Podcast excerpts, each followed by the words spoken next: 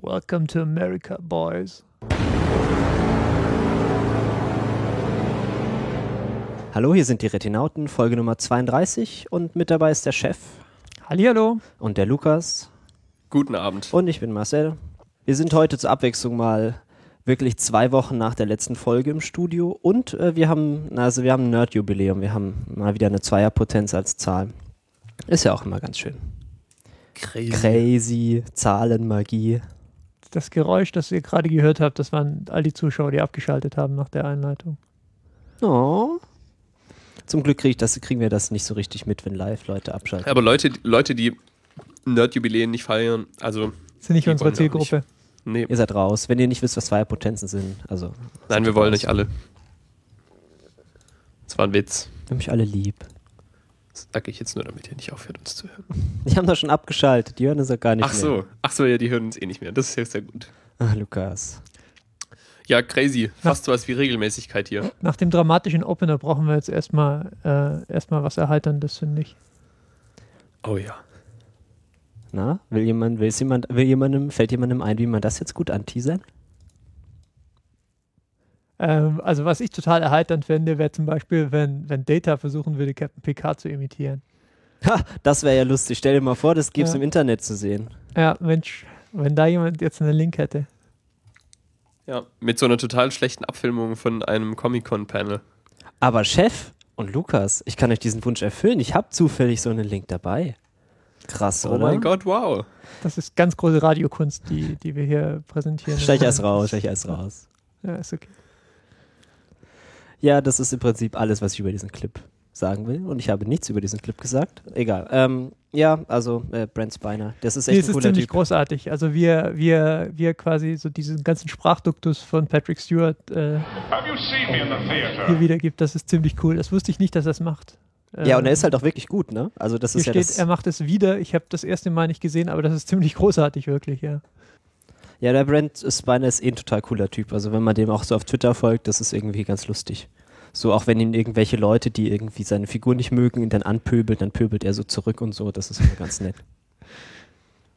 Oder wenn irgendwelche Leute behaupten, Data wäre äh, irgendwie, also hätte so eine ganz weiße Hautfarbe, dann schreit er sie dann an. Das war Gold, das war Gold, ich war dabei. Okay. Ja. Aber wo wir schon bei äh, Nerd-Content sind, ähm, ihr kennt es ja vielleicht, ihr schaut so einen Film, am besten so einen Film, wo irgendwas mit Hackern passiert. Und dann sitzen die Leute dann so an ihren Computern und es ist irgendwie so grüne Schrift huscht über den Bildschirm. Und wenn man sich dann die Mühe macht, da irgendwie mal kurz Pause zu drücken und den Code zu lesen, dann fällt einem dann manchmal auf, dass das doch schon irgendwie so ein bisschen auf der bizarren Seite ist, was da so angezeigt wird. Und es gibt jetzt jemanden, der hat sich mal so einen Spaß draus gemacht, einfach so einen Tumblr zusammenzustellen, wo er diesen Code halt äh, abgescreenshottet hat und mal nachgeschaut hat, wo das herkommt und was es ist. Und es ist Ja. erstaunlich viel Sample-Code. Genau, aber es gibt auch ein paar, paar Beispiele, wo anscheinend wirklich irgendwie massives C-Coding stattfindet, äh, wo das dann nicht einfach identifiziert werden konnte, aber ganz oft sind es irgendwie, ja, Blogging-Scripts oder irgendwie sowas. Ja, es ist So immer Der, schön. Wo- der WordPress-Source-Code, der da vorbeiscrollt oder irgendwie sowas. Ja, also ich finde es auch geil bei dem einen, wo im Hintergrund dann äh, Daisy Disk läuft, dieses Tool, wo man irgendwie so sich in so eine so grafisch visualisieren lässt, wie die Festplatte aufgeteilt ist. Das ist schön. Das fand ich ein sehr nett, sehr nettes Beispiel. Und Mhm. irgendwie immer so äh, Coding-Examples mit dem Wort Example ersetzt durch Hack. Das ist auch gut. Höchst professionell. Ja, und als du das erzählt hast, ist mir wieder eingefallen, dass ich vor ein paar Wochen äh, jemanden, äh, ja, das Ergebnis von jemandem gesehen hatte, der das Ganze mal mit Schachbrettern in Filmen gemacht hat. Äh, also kein, kein Hacker, sondern ein äh, Schach. Äh, Schachhack ist auch okay. Aff Afficionado. Und der hat äh, dann versucht, die, die Schachbretter, die man in Filmen sieht, äh, wenn die Protagonisten gerade Schach spielen, nachzustellen und analysiert dann, was die da gerade machen und ob das überhaupt geht, was, da, was, da, was sie da gerade zeigen. Und überraschend oft äh, geht's nicht. Und er regt sich immer so schön auf. It's, it's not even a legal move. Ja. Which is a bad move and also illegal. Ja, aber okay, das war Austin Powers. Also ich meine, das kann man ja auch. Also anders hätte ich es auch nicht erwartet. Ja. Ja, ja, Details in Filmen ist immer, ist immer sehr schön. Das Ja, Internet. ich finde das wunderbar, dass Menschen, dass Menschen über sowas ähm, obsessieren können und, und äh, das Ergebnis dann auch noch, auch noch amüsant aufbereiten. Ja, gerade in diesem, mit diesem Programmcode weiß ich gar nicht, warum sie sich so viel Mühe machen. Die könnten doch einfach den Hacker-Typer benutzen. genau, dann schreiben sie plötzlich alle den Linux-Kernel in den Filmen. Ja, ja. Das ist doch. Der, der muss viel öfter neu geschrieben werden. Ja, also Hacker-Typer, falls, falls ihr das noch nicht kennt, das ist einfach immer gut, auch wenn irgendwie jemand zu Besuch kommt und man kurz jemanden beeindrucken muss, dann einen Hacker-Typer aufmachen, einfach auf die Tastatur hauen und plötzlich, vielleicht ist man ein super Hacker. Sieht man völlig elitär aus. Ja, äh, aber gehen wir doch mal äh, zu diesem Medium, aus dem diese ganzen Details rauskommen. Äh, oh Gott, was eine schlechte Überleitung. Kino. Ähm, ich äh, habe meinen Trailer verlinkt für einen Film, der unglaublich schlecht aussieht. äh, aber ich, ich habe ihn trotzdem angeschaut, weil John Hamm äh, im Titel stand und, und John Hamm ist der aus Mad Men und cooler Typ. Welcome to America, boys. ja, es ist irgendwie so, so irgendwie, er ist Baseball-Typ, Mensch, der irgendwie dann nach Indien fährt und da irgendwelche Leu jungen Menschen rekrutiert, die Cricket spielen, um sie zu Baseballstars zu machen. Und äh, dann äh, a heartwarming story happens. Oh. Insert Cricket Sound hier. Ja, aber es ist äh, hauptsächlich wegen John Hamm relevant. Ich verlinke auch nochmal, ich weiß nicht, ob ich da schon mal drüber geredet habe, diesen schönen Tumblr. John Hamm Man Crush, äh, den ich natürlich nicht schreibe, wo jemand es sich überlegt, äh, so, er guckt sich irgendwelche Fotos von John Hamm an und denkt sich dann so e- elaborate main da man, man Dates, also Dates zwischen Männern mit ihm aus, so. Und erzählt dann so kleine Geschichten, wie dieses Foto passiert ist. Mhm. Der Trailer sieht übrigens fast so schlecht aus wie der von ähm, The Fault in Our Stars, der diese Woche vorzeitig veröffentlicht wurde. der Vorwort, Also, was? The Ähm, Fault in Our Stars ist ein Jugendbuch. Von John Green, Genau. dessen Verfilmung in äh, manchen Kreisen sehnsüchtigst erwartet wird. War auch sonst, also im letzten Jahr oder vorletzten Jahr äh, extrem bekanntes Buch. Und da sollte der Trailer, glaube ich, erst im März oder so veröffentlicht werden, aber irgendjemand hat ähm, einfach mal einen Trailer abgefilmt und ins Internet gestellt und dann dachten sie, hm, dann, bevor die Leute sich so, einen Scheiß, also so eine miese Qualität angucken müssen, veröffentlichen wir den halt dann irgendwie übermorgen. Und der kam und es sieht nach irgendwie einer furchtbar schlechten Teenager-Romantikkomödie mit schwerer Krankheit oder so Ja, und aus. was passiert in dem Buch? Hat das was mit dem Trailer zu Also tun? das oder? Buch handelt einfach von, äh, ja, von einer Protagonistin und sie hat halt Krebs und sie wächst halt und sie wird halt erwachsen und sie hat halt auch Krebs und auch wenn sie Krebs hat, verliebt sie sich ja trotzdem in einen Jungen und äh, genau, so geht es halt weiter. Es ist, glaube ich, ähm, eine sehr erfolgreiche ähm, ja, Jugendlektüre gewesen. Insofern war die Verfilmung irgendwie nur noch ein, ja, eine Formsache eigentlich. Hm. Ähm, Ja. Ich kenne John Green auch nur äh, von seiner Präsenz auf YouTube als einer der Vlog Brothers. Äh, ich habe das Buch nicht gelesen. Ich habe andere Bücher von ihm gelesen, die waren ganz gut. Aber ja, ähm, das, ich wollte es eigentlich nur noch mal als Anlass nehmen, um zu sagen, guckt weniger Trailer. Trailer sagen nichts aus. Ja, oder der Film ist halt scheiße, dann sagt der, Oder der der Trailer Film halt ist doch halt was scheiße. aus. Ne? Ja. Vielleicht. Ja, ach, ich finde Trailer immer ganz lustig. Also, weil es ist auch immer besonders schön, weil irgendwie manch, irgendwie scheint es so oft zu sein, dass sie sich auch für Trailer immer keine richtige Musik leisten können und dann mal so eine Zeit lang irgendwie alle Trailer den gleich, das, die gleichen Lieder benutzen. Ja, äh, Inception Soundtrack halt, ne? Ja, Inception Soundtrack oder dieses Lied mit dem Hey Ho, dessen Namen ich von den Lumineers da. I belong with you, you belong with me, my sweetheart. Ja, ja, ja. Das ist auch jeder zweite Trailer, das immer, finde ich irgendwie sehr amüsant. Aber wir sind wenigstens weggekommen von X-Ray Dog mittlerweile. Da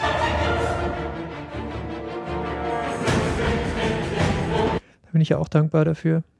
Es gab bestimmt mal zwei oder drei Jahre lang, wo quasi jeder, jeder Actionfilm ein und denselben äh, Track von einer dieser X-Ray Dog CDs hatte. Ja, ich Ähm, habe ja mittlerweile einfach gelernt, dass man aus Scheißfilmen auch gute Trailer zusammenschneiden kann und halt eben auch Sachen, die völlig andere Dinge aussagen als der Film nachher. Und deswegen gebe ich auf Trailer nichts mehr und ich habe ähm, sehr gute Erfahrungen gemacht mit Filmen, von, von denen ich vorher einfach überhaupt nichts wusste. Weil wenn man keine Erwartungen hat, dann kann man auch keine Erwartungen enttäuschen. Das ist total gut. Ja, aber es gibt schon so viele Filme, von, von denen man einfach schon an den Trailern auch weiß, dass man sie auf jeden Fall sehen will. Und ich meinte, dann ist es doch schön, wenn man das schon vorher gesehen hat, dass es interessant ist. Apropos, ich sehe gerade so, als ich, äh, als ich äh, able- ab, abwesend im Internet scrolle, äh, dass irgendwie Jesse Eisenberg in dem Batman vs. Superman Lex Luthor spielen soll. Was mich irgendwie Richtig. was mich Richtig, verwirrt. Ja. Das ging auch schon, auch schon durch die, äh, ja, da ging auch schon wieder eine halt- Erschütterung. Verstehe ich auch wirklich nicht. eine Erschütterung ging durch, äh, ging durch die Comic-Fans, äh, Comic-Film. Bestimmt, bestimmt eine ähnlich beliebte Besetzung wie Ben Affleck als Batman. Aber ich finde das schon Richtig. irgendwie, irgendwie auch geil, weil ich meinte, der Lex Luthor, das ist ja irgendwie so hier reicher, reicher Typ, ja. Und früher waren halt die Reichen irgendwie die Industriellen und jetzt sind die Reichen halt so Gestalten wie der Mark Zuckerberg. Und ich meinte, Jesse Eisenberg ist ja quasi der Mark Zuckerberg ja. in Hollywood. Und äh, ja, fände ich cool. Michael Sarah wäre auch eine lustige Besetzung gewesen. Aber nur weil ich den gerne mal wieder in einem Film sehen würde. Oh, yeah. Oh yeah. Äh, ja, Trailer. Ähm, ja, so, dann, und dann gibt es halt natürlich noch die Trailer, die irgendwie völlig durchgeknallt sind. Äh, und dazu gehört dieser von äh, The Zero Theorem. Äh, der neue Film von Terry Gilliams. Den äh, sollte man kennen. Ich sage nur Brazil. Ja. Da Ähm, habe ich mich wirklich drauf gefreut, sowohl auf den Trailer als auch auf den Film, der dann irgendwann mal erscheinen wird. Und es ist einfach völlig, äh, ach so, und Monty Python, das sollte man vielleicht auch noch. Ähm, ja, völlig, völlig durchgedreht. Ich, ich verstehe ja nicht so richtig, was da eigentlich abgeht, aber irgendwie ist Christoph Walz mit Glatze in dem Film und irgendwie, irgendwie muss er irgendwas beweisen und irgendwie ist so eine Krankenschwester und, und es sieht na, sehr nach Terry Gilliam aus und ich freue mich. Sieht halt total nach, Dr- nach Trip aus. Also, Trip. I'm tripping. Tripping Balls. Es ist eine wunderschöne, ich finde, das ist eine wunderschöne Formulierung. Tripping Balls. Ja. Anyway. Ähm, ja, ich glaube, wir sind mit der Trailer, mit der Trailer-Show auch durch. Freut euch, es waren keine halbe Stunde, so wie sonst manchmal. Ja, ich würde diesen Zeitpunkt kurz nutzen, um nochmal darauf hinzuweisen, dass ab dieser Woche, also, also in der Woche nach dem 2. Februar, ähm, der Dallas Buyers Club an, anläuft im deutschen Vielleicht Kino. für euch. Ja, ja, du da oben im Norden. Pff, Kommt so ähnlich aus dem Haus vor lauter Schnee. Es regnet. Es regnet. Das ist ja das Traurige. Mein Beileid. Ähm, ja, da das Buyers Club läuft, guckt ihn euch an, der ist gut. Ähm, und ja, Matthew McConaughey war übrigens bei der Goldenen Kamera präsentiert von einer großen deutschen Fernsehzeitung. Ich habe da irgendwie zehn Sekunden reingeschaltet und war, war völlig verstört für die nächsten Tage, ob, ob des deutschen Fernsehens. Ob des deutschen Fernsehens. Meine Güte, das war, das war wirklich verstörend.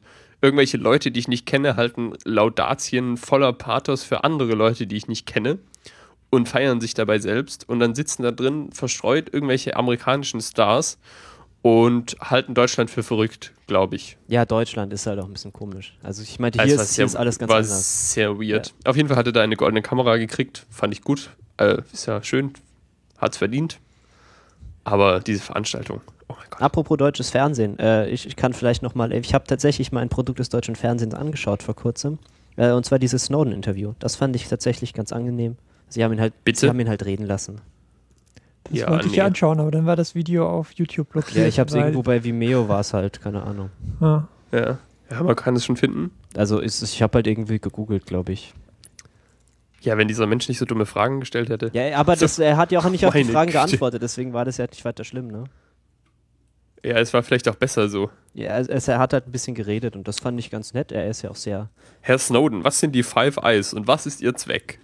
Ja, Krass. aber er ist so schön artikuliert, ja. Also ich meinte, das war jetzt wahrscheinlich eher Ja. trotz des deutschen Fernsehens statt dank des deutschen Fernsehens, aber Ja. immerhin. Ja, ja, also der, dieser Mann, der kann schon auch gut reden und so. Der ist, glaube ich, einfach, einfach ziemlich klug. So. Ja. Ja, der, den könnte man ruhig öfter Sachen zu Dingen fragen. Aber Sachen ja, zu Dingen. Ganz großer, ganz großer Stunt auch des deutschen Fernsehens. Ja, und dann so verkacken, diesen ganzen Launch, das war ja so richtig peinlich. Meine Güte. Und das Schlimmste war ja, dass dieses ganze Interview ja quasi in Staatshand ist, ne? Und dann gibt es Lizenzprobleme. mhm. Naja. Wir haben nicht die, wie war das? Wir haben nicht die Originaltonspur, haben wir nicht lizenziert. Ja, wir haben, die Rech wir haben die Rechte nicht, weil die Rechte gehören einer Tochterfirma einer Tochterfirma. Mhm. Mhm. Profis. Einmal mit denen. Das wäre was, du. Ja. Apropos, äh, ich sehe hier gerade, heute ist die Folge, wo ich irgendwas im Internet sehe und kurz darüber rede. Apropos Profis oder apropos, Apropos äh, Snowden und so. Bei Vimeo in den Related Videos ist eine, ein wunderschönes äh, Ding. Das ist äh, This is not a conspiracy theory.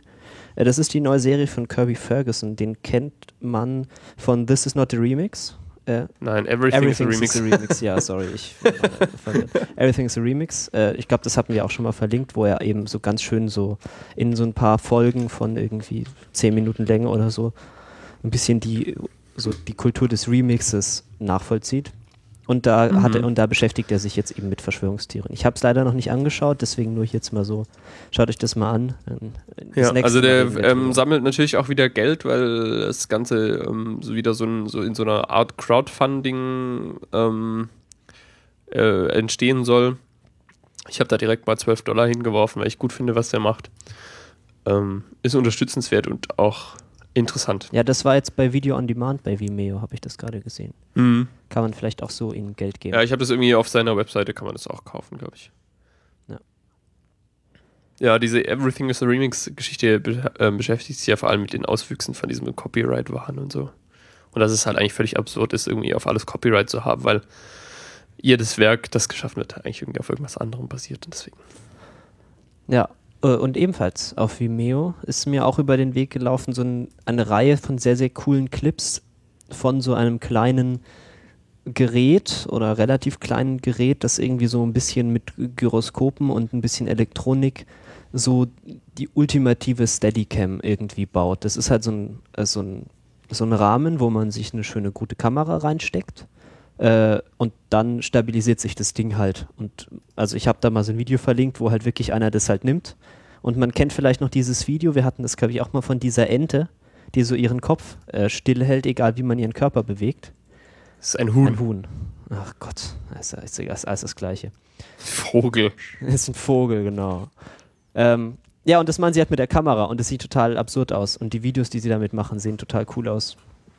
Und es ist halt so äh, quasi Dolly-Shot halt, ohne dass man irgendwelche äh, Ohne Dolly. ohne Dolly und ohne diese und man muss ja Schienen legen normalerweise und das kann man sich dafür halt sparen.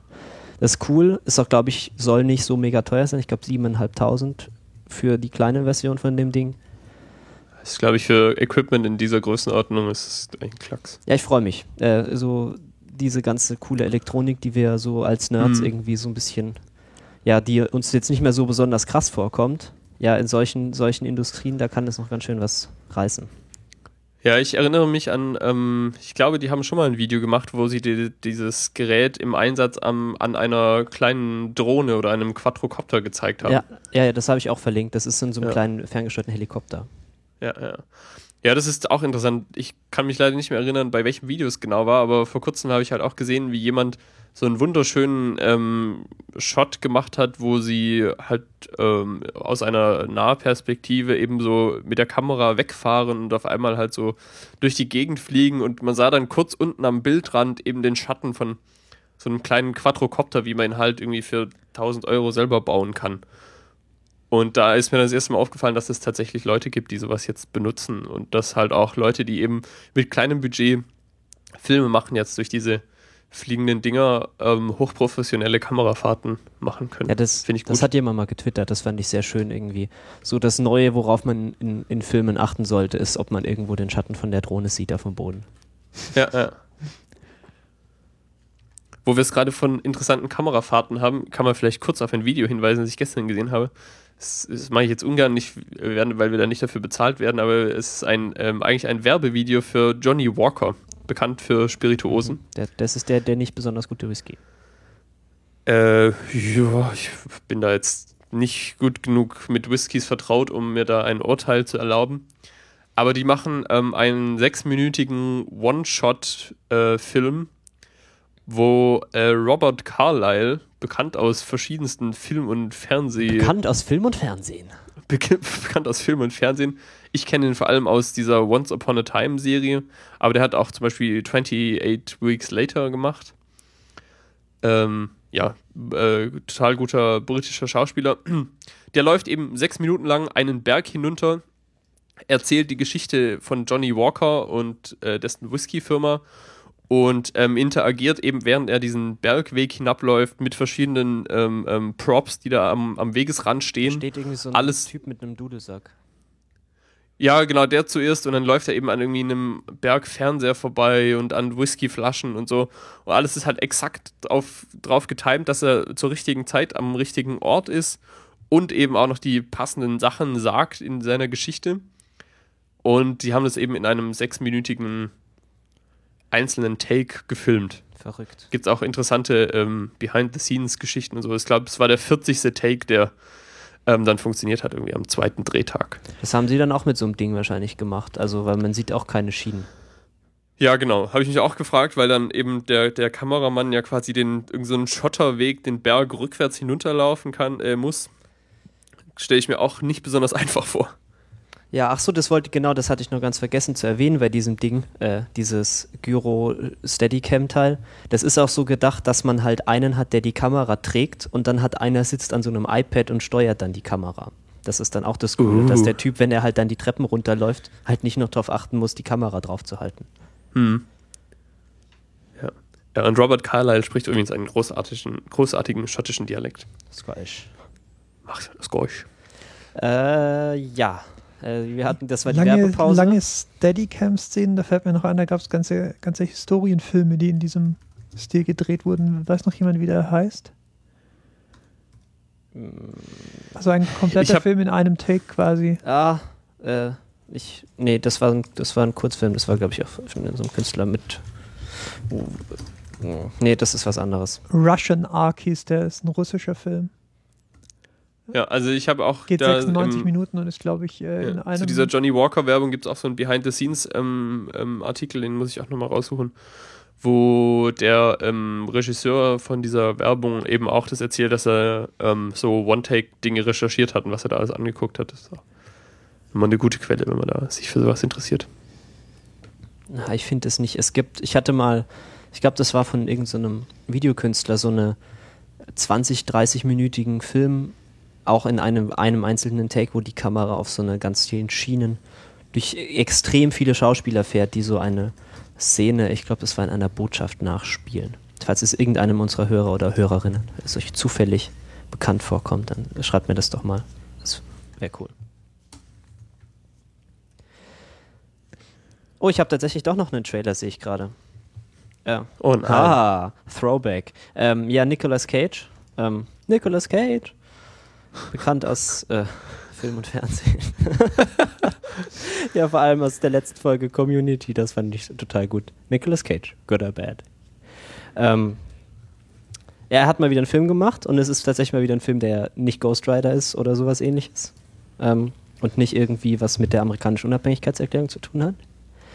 Äh, sondern ein Film, der tatsächlich ziemlich gut aussieht. Er ist Joe, irgendwie Nicolas Cage, äh, entwickelt irgendwie väterliche Gefühle für irgendeinen so Jungen, der bei ihm, weil Nicolas Cage ist Holzfäller und er hat da irgendwie so einen Jungen, der dann für ihn arbeitet, der irgendwie aus so einer Tramp-Familie kommt und dann kümmert er sich um den und so. Und er, ist, er hat einen Bart und er sieht sehr eindrucksvoll aus. Crickets. Ja, ich musste gerade bei ähm, Nicolas Cage auch an einen, ein äh, Reddit AMA denken, den ich vor kurzem gelesen habe von I'm Nicolas Cage.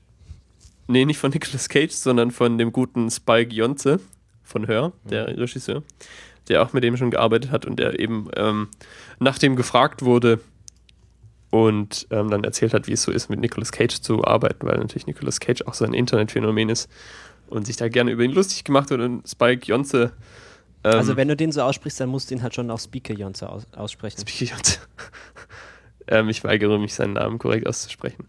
Auf jeden Fall hat er halt erzählt, wie, er, wie es ist, mit ihm zusammenzuarbeiten und dass er eigentlich total cooler Typ ist und sich halt voll reinhängt und sagt, ich mache alles, wie, wie du es machst, weil ich will lernen, wie du Filme machst und ja, klang, klang cool. Und an der Stelle kann man auch einfach mal diesen AMA mit Spike Jonze verlinken, der war nämlich auch gut. Und er würde gerne mal in den Kopf von George W. Bush reinschauen, schreibt er. Oh Gott, oh Gott. He seems, he seems sad and sweet. He seems sad and sweet. Ja. Ja, also als er angefangen hat, kleine Hündchen, kleine Hündchen zu malen, hat, das hat mich dann schon irgendwie so ein bisschen aus der Bahn geworfen. Also jetzt der W, nicht der Spike. Wen nicht? Wen nicht. Mhm. Der nimmt sich ja auch selber nicht so richtig ernst, ne? Der, der W. Mhm. Gut, du hast ja wirklich Insight, muss man wirklich sagen, Lukas. Mhm. Ähm, äh, äh, Wolf of Wall Street. Wir hatten das letzte Mal drüber geredet. Ähm, und es gibt anscheinend so ein semi-offizielles PDF von dem Screenplay dieses Films. Das gibt es ja sowieso öfters mal, dass hinterher, wenn der Film draußen ist, dass dann so Screenplays im Internet auftauchen. Und das ist echt sehr schön. Ich habe da mal so ein bisschen reingelesen und auch wenn man mal diese Erfahrung hat, haben möchte, dass, in, dass man in seinem Kopf die Stimme von äh, Leonardo DiCaprio hat, wie er im Monologe hält, äh, kann ich es nur empfehlen, dieses Screenplay zu lesen. Weil ich komme da total nicht drüber hinweg. Auch nachdem ich, er den Film gesehen hat. Ja, ja, vor allem nachdem er den Film gesehen hat. Ich habe ihn jetzt ja gesehen, wollte ich nur kurz äh, erwähnen. Ich habe mich ja äh, eure Empfehlung von der letzten Sendung äh, mir zu Herzen genommen und den angeschaut. Und? ich wurde nicht Und? enttäuscht. Sehr gut. Ah, sehr gut. Oh, habe ich erleichtert. Ich weiß. Fällt mir ein Stein vom Herz. Ich weiß.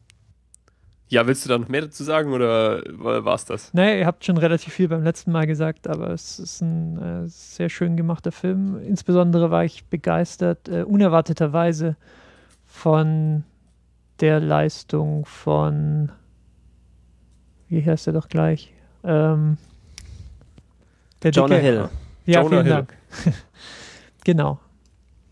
Äh, da war ich doch äh, angetan, weil ich es auch nicht erwartet hatte. Aber Mhm. der Junge kann schauspielen. Ähm, Ich habe da, da einige mit ein bisschen überrascht. Äh, ja, es gibt dann aber auch so diesen Fall, dass so ein Screenplay dann im Internet auftaucht, bevor der Film äh, draußen ist und sogar bevor der Film überhaupt produziert wurde. Ähm, und das ist dem jetzt, äh, dem guten Herrn Tarantino passiert. Mit seinem äh, Film Angry Eight. Ja, irgendwie, er hat ihn ein paar Freunden gegeben und einer dieser Freunde hatte wohl äh, einen Agenten, der dann nicht, es nicht so ehrlich nimmt, äh, nicht so streng nimmt mit der Geheimhaltung und mit dem Vertrauen und dann was im Internet. Ja, und wir sind die äh, Nutznießer des Ganzen, weil ich habe da mal reingelesen in dieses Skript. Und es liest sich wirklich Und das sehr war gut. schlecht. Nein, es ist super. Es ist sehr Tarantino-esk. Ja, von der ersten Minute an äh, gäbe es keinen Zweifel daran, von wem das Skript stammt, selbst wenn ich, selbst wenn es nicht vorne drauf stehen würde. Ich wollte es gerade sagen, auf der ersten Seite ist die normalerweise, weiß man, wer es geschrieben hat. Ja, aber auch wenn das nicht der Fall wäre. Und äh, ja, wie gesagt, ich wurde nicht enttäuscht. Ja, aber es tut mir trotzdem doch ein bisschen leid für ihn. Ich meinte, ich. Ja, wie ist denn das jetzt eigentlich rausge also rausgegangen? Er, er hat sich furchtbar aufgeregt, ähm, will jetzt alle verklagen, Ja, aber macht den, gegeben, macht den Film nicht. dass der Film wie? jetzt nicht stattfinden wird. Ähm, und Warum? tja, Ich meine, Ja, ich, also ich, also ich kann schon verstehen, dass er extrem angepisst ist. Ne? Also, aber das wird auch, naja, also diese Jungs von Gorka, die das dann wohl irgendwie geleakt haben, die waren dann auch schnell dabei, äh, einfach mal einen nicht allzu alten Interview mit ihm rauszusuchen, wo er meinte, ja, das zeigt halt, dass die Leute sich für meine Filme interessieren das macht mir nichts, also zu diesen Leaks. äh, vielleicht hat er da seine Meinung geändert äh, seit dem letzten Film, äh, was auch immer. Äh, ja, ich weiß es nicht. Also ich hoffe, der Film findet noch statt, weil er ist, weil er ist super. Ich bin jetzt so die ersten drei Kapitel oder so äh, in den Film rein, äh, in den Skript rein und ich war nicht enttäuscht. ja, er hat ja gemeint, er wird das ja vielleicht in ein paar Jahren nochmal angucken. Vielleicht ist bis dahin ein bisschen der Staub. Wie hat sich, oh Gott, das ist eine englische Formulierung, Masse. Ähm, bis dahin hat sich das vielleicht. der Staub gesattelt.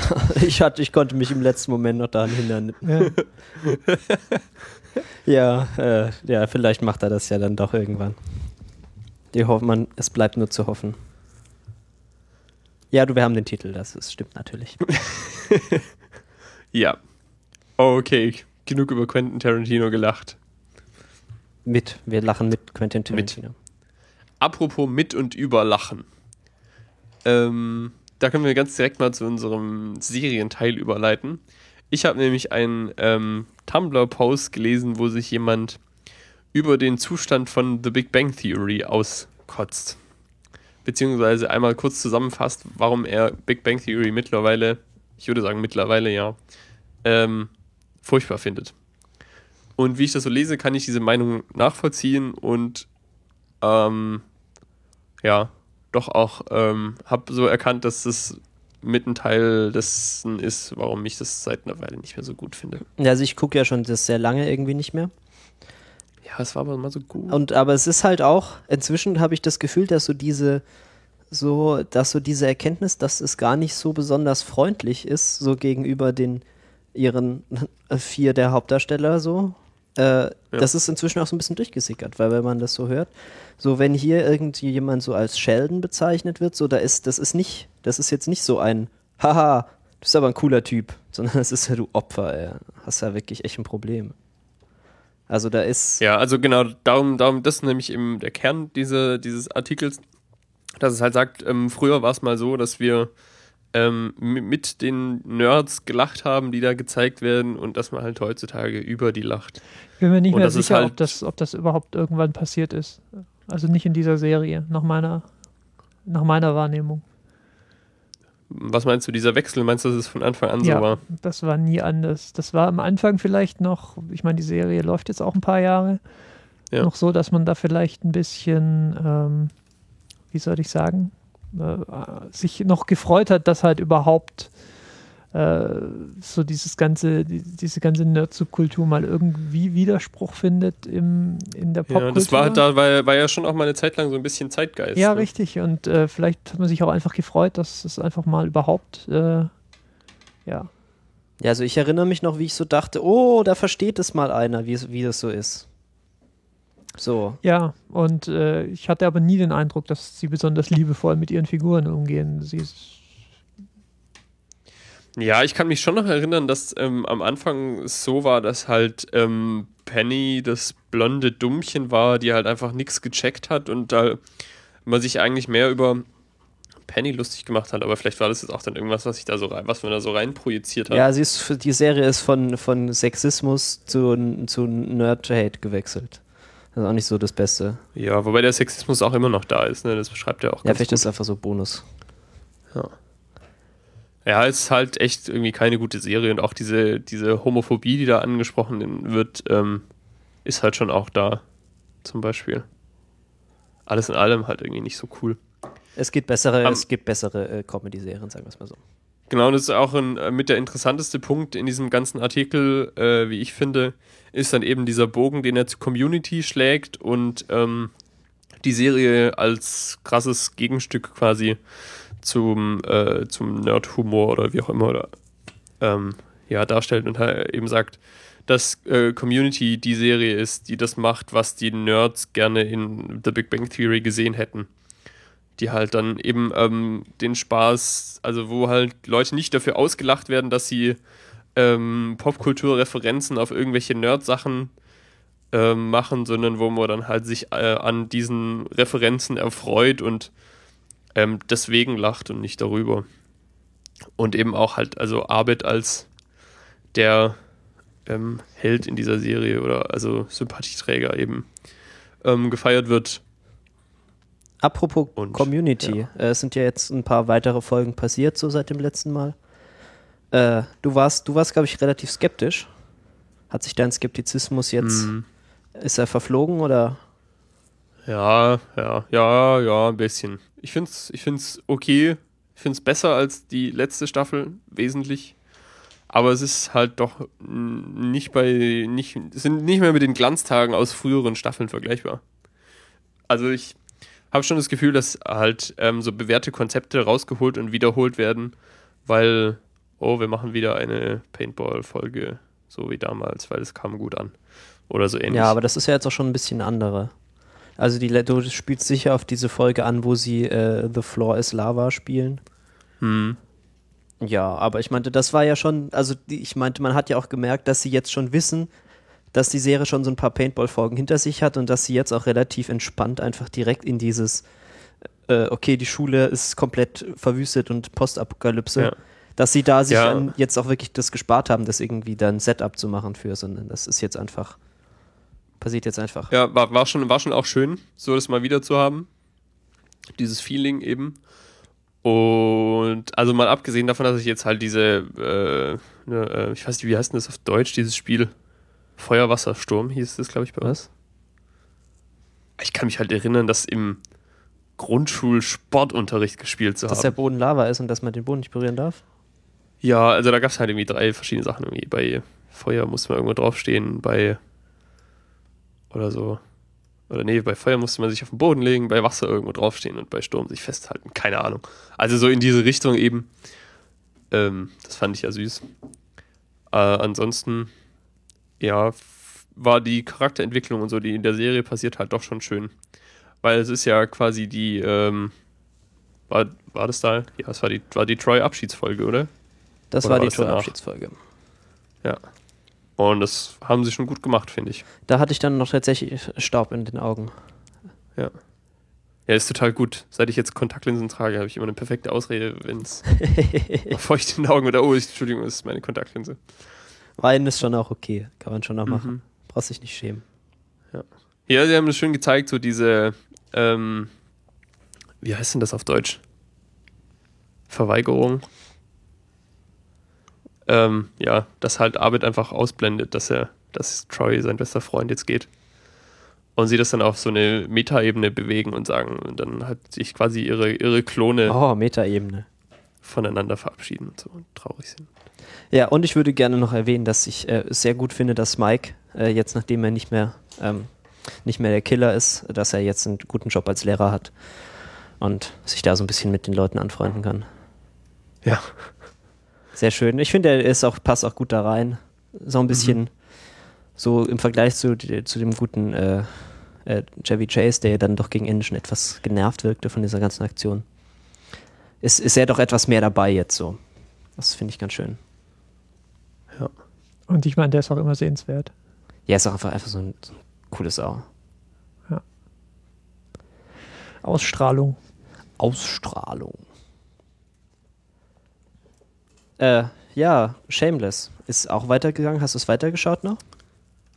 Ich habe es Ja. natürlich weitergeschaut, ja. Ja, ist schon cool, oder? Haben wir alle gesehen, oder? Sehr gut. Großartig. Ja, also ich habe wie immer Spaß. Ich finde Shameless, das ist immer, jede Woche, in der Shameless läuft, ist eine bessere Woche deswegen. Genauso wie Girls. Aber Lukas, du weintest ja auch, du warst ja da auch eher skeptisch. Ja, ich bin auch immer noch nicht so ganz glücklich, muss ich sagen. Ja, Ian fehl, fehlt halt schon, ne? Ja, überhaupt auch so alles. Ich finde auch blöd, dass ähm, Lip da an der Uni ist und weg und mit den anderen gar nichts mehr zu tun hat und so. Das, der fehlt mir. Ich finde, das ist so eine find- coole Storyline. Ja, ich finde sie schon auch cool, aber ich, mir fehlt halt dieses Zusammenspiel zwischen, oder ja, also diese Interaktion eben zwischen den verschiedenen Familienmitgliedern. So, es sind mir zu viele getrennte, getrennte Geschichten geworden, glaube ich. Ja, aber ich glaube, das war notwendig. Sie hatten ja jetzt so viele Staffeln, wo sie im Prinzip alle nur zusammenhocken. Und jetzt wird es Ja. halt mal ein bisschen Zeit, da ein bisschen einfach den Cast zu erweitern und ein bisschen. Ja, und das, das kommt ja jetzt so langsam ein bisschen. Ja, irgendwie mit dem, Also mit mit dem der- Bruder von, von dem Typ. Ich, ich, ich kann mir die Namen da nicht merken. Der Was? Typ mit den, der, ihr, der Freund von Fiona. Der Bru dessen Bruder ist Ach jetzt so, noch ja, ja, genau. Ja, so. oh, das. Das ist ja jetzt auch, ähm, da muss man aufpassen, dass man jetzt nicht heftig spoilert, aber Intens, würde ich das mal sagen. ich fand es aber auch ziemlich vorhersehbar. Ja, also, obvi ja, natürlich. Also es war ja super obvious. Aber das Schöne ist halt, dass es halt, dass man sieht das halt kommen und man sieht halt so diesen, den Zug. Ja, man rennt halt, rennt, rennt sehenden Auges ins So, Verderben. man, man schaut halt dann doch zu, wie dann der Unfall auch passiert. So. ja, ja. Apropos Serien, äh, Girls, Girls auch alle weitergeschaut? Nee, noch nicht. Ich habe die zweite Staffel noch nicht durch. Es ist raus, und Lukas. muss da mal noch nachholen. Ja. Chef? Ich habe auch nur die erste Folge gesehen bisher. Bin Ja. gerade zeitlich ein bisschen knapp. Äh, habe aber gleich wieder reingefunden. Er ist gut, ich bin jetzt bei Folge 5 inzwischen. Äh, ist, äh, die Staffel macht echt wieder Spaß. Es ist ja so schön, wie man irgendwie so, man hatte ja dann so drei, vier Folgen so das Gefühl, so Hannah, ja, die ist ja schon eigentlich so ganz okay. Aber jetzt wird langsam halt wieder klar, dass sie halt doch irgendwie auch nicht so ein besonders guter Mensch ist. Es ist immer schön, wie die Serie das schafft, dass sie ihren Hauptcharakter so, in, so verschieden darstellen kann. Also, ja. als Sympathieträger und dann auch als das Gegenteil eines Sympathieträgers. Gut, ich, ich rede jetzt noch über Doctor Who. You, you be damned. Hater, haters gonna hate. Ja. Mach mal. Ah, es ist das Kostüm. Wir wissen jetzt, wie der neue Doktor aussieht, was der neue Doktor anhat. Oh. Oh. Yay. Ja, also es war ja, äh, es war ja hier, äh, der gute Matt Smith ist ja nicht mehr da. Und er wurde ersetzt äh, durch Peter Capaldi. Und äh, wir wissen jetzt, wie er aussieht. Er trägt irgendwie sehr, so ein bisschen so Mod. Und so dies, damals als dies, es gab ja mal eine kurze Phase, als die Skinheads keine White Supremacist Racist People waren so, sondern als es einfach nur so eine äh, Gegen-Slash-Alternativbewegung so zur Hippie-Geschichte war und so ein bisschen so arbeitermäßig. Und da kommt halt auch dieser ganze Style so mit den äh, Doc Martens und irgendwie damals hatte, hatte man dann halt noch Hemden an und, und äh, schön gut geschnittene Kleidung, so im Vergleich zu diesen Hippies, die dann irgendwas angezogen haben. Und so zieht der Doktor sich jetzt an. Das ist irgendwie sehr lustig. Es gibt eine wunderbare Analyse, die ich dazu gleich mal verlinke. Ich freue mich sehr, äh, ja, Peter Capaldi, wenn er nur so viel fluchen würde in Doctor Who, wie er das in, als Malcolm Tucker tut, in dieser anderen Serie, die er vorher gemacht hat, dessen Namen, deren Name mir schon wieder entfallen ist. Ja, ja, Doctor Who. Chef, du hast ja mal, du, du warst ja auch einer der Hater, aber irgendwie ha hat dich ja doch der Ralf zumindest mal so dazu gebracht, mal so ein, zwei Folgen noch anzuschauen, oder? Äh, ich habe eigentlich aus einer Laune heraus mir einfach, äh, ja, ich habe ja noch dieses, dieses eigentlich ungenutzte äh, Abo von, ja, ist das doch gleich, Watch Ever. von Watch Ever, genau. Und Whatever. Die habe ich übrigens gestern gekündigt, ja, weil die haben Lost aus dem Programm genommen, die Schweine. Wo ich mitten in Staffel 3 bin, ja. Das geht ja mal überhaupt nicht. Ich habe Unverschämtheit. Jahre gebraucht, um diese. Serie endlich anzufangen. Ja, Und dann nehmen sie es aus dem Programm. ja, das war halt leider der, war der einzige Grund, warum ich dieses Abo aufrechterhalten habe. genau. Das Sorry, war Dudes. die erste Serie, die ich da, glaube ich, äh, irgendwie aktiv geschaut habe. Und äh, dann habe ich mir da tatsächlich einfach mal fünf Folgen mitgenommen. Ich dachte, naja, wenn es arg langweilig wird, dann habe ich quasi eine Option.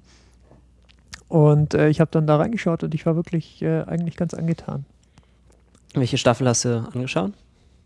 Ähm, die, also die letzte, nicht die ganz aktuelle mit dem neuen, sondern ja, die davor noch. Es gibt noch keinen, also du meinst schon, hattest schon Matt Smith, so Ja, ja, junger Matt Smith, Typ und genau. so. Ja. Genau. War das die mit äh, so äh, Silence oder war das noch die davor? Ich habe ein bisschen den Überblick verloren. Na, ist egal. Ja, es freut mich ja, dass du, dass du zumindest auch erkannt hast, dass es nicht, dass wir nicht alle völlig bekloppt sind. Äh, Äh, Ich weiß nicht, ob das jetzt der Punkt ist, den man aus Chefs ähm, Dings. Nee, nee, ähm, äh, wie so gesagt, mitnehmen ich kann. war durchaus angetan und ähm, bin froh, dass ich es angeschaut habe. Und ich werde auch auf die restliche Staffel noch fertig schauen und vielleicht dann sogar mal in die neue rein. Aber ich bin ja skeptisch. oh was- mein Gott, das wäre das wär mal ein Traum, ja. Einfach die, in, in einer laufenden Doctor Who Staffel mal über Doctor Who reden, ja. Das ja, wäre doch was. aber macht dir vielleicht doch nicht zu viel Hoffnung, wenn ich drüber nachdenke. Nee, vielleicht, vielleicht hat der Pleite ja mal wieder ein bisschen mehr Zeit. Dann können, Ja. wir, kann, ich, kann ich euch wieder, können wir euch wieder stundenlang damit, äh, damit erfreuen, wie wir über die neuesten Wendungen im Doctor Who-Universum sprechen. Auf jeden Fall. Ja gut, ist jetzt unsere Zeit äh, schon um oder soll ich, oder kann ich noch einen Film picken, äh, ein Buch empfehlen? Du Oder- fragst es mich? Ja, so generell. Ähm, pick doch ruhig noch. Ja, mach mal kurz. Mach doch kurz. Ja, gut, äh, dann hole ich mal ganz kurz, äh, nur ganz, ein ganz, ganz wenig aus. Ich hatte vor einigen, einigen Folgen hatte ich mal ein Buch von Robin Sloan empfohlen. Das heißt äh, Mr. Penumbra's 24-Hour Bookstore. Und äh, dieser Robin Sloan ist einfach ein extrem cooler Typ. Das ist irgendwie, der hat vorher, glaube ich, so, so Web-Software-Entwicklungszeug gemacht und dann hat er irgendwann angefangen, Geschichten zu schreiben und er schreibt immer noch, er hat dann eben dieses Buch geschrieben und er tut sehr intelligente Dinge in diesem Internet. Und er hat eine, eine schöne Mailingliste, auf der ich auch bin. Und da schreibt er so alle paar Monate mal so ein bisschen was, was er so gut findet. Und in der letzten hat er ein Buch empfohlen. Und das heißt, also ich wollte eigentlich an dieser Stelle nur die Mailingliste nochmal auch, auch empfehlen. Es ist, macht sehr viel Spaß. Und das Buch bitte auch lesen, ist auch ein sehr schönes. Ähm, und er hat auf jeden Fall ein Buch empfohlen. Das heißt Ancillary Justice. Und das ist so ein relativ neues Science-Fiction-Buch. Ist so Space, Space Opera ist so das Genre von Anne Leckie.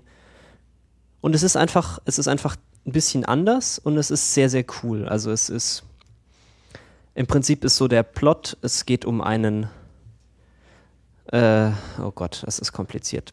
Also es ist so eine Zukunft, so die Menschheit ist irgendwie bla bla bla, Weltraum, überall auf, lebt auf vielen Planeten und es gibt so verschiedene große Reiche, wie man das halt so hat, so mit Raumschiffen und, und Warp-Gates und dem ganzen Klimbim. Und äh, eines dieser Reiche ist eben so ein bisschen so eine Pastiche aus irgendwie äh, so dem britischen Empire, dem, dem, den Röm, dem römischen Reich und so den ganzen Großreichen alles zusammengemixt. So die trinken irgendwie, irgendwie Tee und äh, erobern halt so, so langsam den Weltraum. Und um den Weltraum zu erobern, haben sie große Raumschiffe und äh, diese Raumschiffe haben eben ganz viele verschiedene Crewmitglieder, die eben alle mit, diese, mit diesem Schiff verbunden sind, mit der künstlichen Intelligenz. Und das sind diese Ancillaries. Und dieses Buch handelt jetzt von einem, von dem letzten Ancillary, von einem dieser Schiffe, das halt zerstört wurde und wie es so durch dieses Universum reist und versucht irgendwie so äh, ein Mensch zu sein und äh, diese, die Schwierigkeiten dieser ganzen Geschichte eben dabei erlebt. Das hört sich jetzt so ein bisschen irgendwie nach so 0815 Sci-Fi-Plot an, so, ja, äh, Raumschiffe, Weltraum. Aber es ist einfach sehr, sehr gut ausgedacht, so. Das ist sehr, sehr eindrücklich alles beschrieben. Es ist eine sehr interessante Version dieser Space Opera, gerade weil sie auch so die relevanten Teile der Technik dann, dann auch mal nicht so erklärt, wo man halt es auch nicht wirklich erklärt haben will, so, weil eine Erklärung, wie Überlichtreisen funktioniert, die will man halt nicht lesen, weil entweder es sind 50 Seiten äh, Physik, äh, sehr spekulative Physik, da habe ich dann auch bei Gelegenheit, werde ich da mal ein Buch zu picken, wo dann dieser Pfad gegangen ist, oder man möchte halt gar nichts darüber wissen. Und diese, diese ganzen Kulturen, die dann so zwischendurch auftauchen, die sind sehr, sehr schön, sehr, sehr interessant durchdacht. Auch ein, ein Thema, das immer wieder auftaucht, ist so, dass, dass in manchen Kulturen das, keine, also das Geschlecht eben überhaupt keine Rolle mehr spielt und was das dann für Probleme aufwirft für eben Leute, die reisen, weil sie dann überhaupt nicht wissen, wie sie Leute ansprechen, ansprechen sollen, weil sie überhaupt kein Konzept davon haben, dass es zwei verschiedene Geschlechter gibt. Das sind, das sind so ganz interessante Themen, die da irgendwie dann noch so mit einfließen und das ein sehr, zum sehr lohnenswerten Buch machen, es zu lesen. Es ist auch so, wenn man, ich empfehle ja immer ganz gern so Bücher, die man auch lesen kann, wenn man jetzt nicht so drin steckt in dem Genre Science Fiction. Und das ist auch eins, das kann man auch einfach so lesen, ohne da jetzt groß irgendwie sich mit den Tropen dieses Genres auszukennen. Ist wunderbar. Ancillary Okay. Justice. Vielen Dank. Ähm, hattest du eigentlich mal ähm, meine andere Ferienlektüre empfohlen? The Quantum Thief? Äh, habe ich nie was von gehört, also vermutlich nicht. Okay, dann vermutlich nicht. Dann pick ich das Ich jetzt habe hier aber mit. das Gefühl, als wäre das hier schon mal vorgekommen. Quantum Thief ist ein sehr gutes Buch, habe ich äh, erfahren. Äh, das äh, kommt direkt auf meine Read Reading List. Das hört sich nämlich an. Möchtest du da jetzt nicht noch fünf Minuten Monolog? dazu machen? Haha. Nee. ich kann Nee. auch, ich kann auch einfach jetzt äh, den Wikipedia-Artikel vorlesen. Ist aber gar nicht so convincing dann, wenn man Bücher nicht ordentlich empfiehlt. Ich habe nur vier, ich habe nur vier Worte gelesen: Post-Human Future Solar System. Das sind fünf. Äh, da bin ich schon überzeugt. Das ist doch genau mein Ding. So, so. Ja, ich muss jetzt mein Essen aus dem Ofen holen, deswegen ähm, haben wir noch was oder Nee, machen wir, machen wir zu? wir sind, Wir sind machen zu. fertig. Gut, dann ähm, kriege ich noch zwei Sätze und zwar ähm, ein Video, das diese Woche rumging. Ein Mensch hat sich die Mühe gemacht und Szenen aus den Oscar-Gewinnern für die besten Visual Effects der letzten 30 Jahre ungefähr ähm, zusammengeschnitten. Es gibt ein Video, wo das wunderschön ähm, zusammengestellt ist und man mal gucken kann, wie sich das so entwickelt hat und wie Anfang der 90er dann auf einmal so diese digitale Technik richtig Ja, reinkam. und inzwischen sind ja auch alle Filme Special Effects Filme. Ne? Also Ja. es gibt auch irgendwo schon, schon crazy. so irgendwelche Clips von. Ja, also krasser Sprung fand ich 93 oder 94 zu, zu Jurassic Es Park. fängt übrigens 77 an mit Es könnte nicht heftig. anders sein, Star Wars. Ja, wunderschön auch. Also, sehr gutes Video. Okay, schau ich mal an. So, wir gehen den Super Bowl gucken. Ich nicht, ich gehe ich geh Karten spielen. Vorher ganz viel Bier trinken und Chicken Wings essen. Und Spare Ribs. Und so. Und so. Alles klärchen. Yes. Viel Spaß. Tschüss. Ciao. Ciao. Kein Bock auf Abmod. Let me just say this to you, Jake. You look like a fine young man. Have you seen me in the theater? Because as good as I am on film, I'm even better. Shall we say greater in the theater? No, I haven't seen that.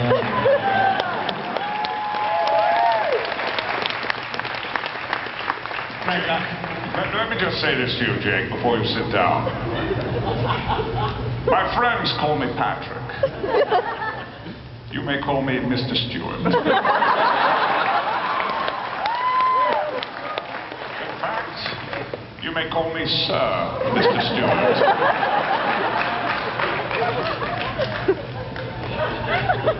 Carry on.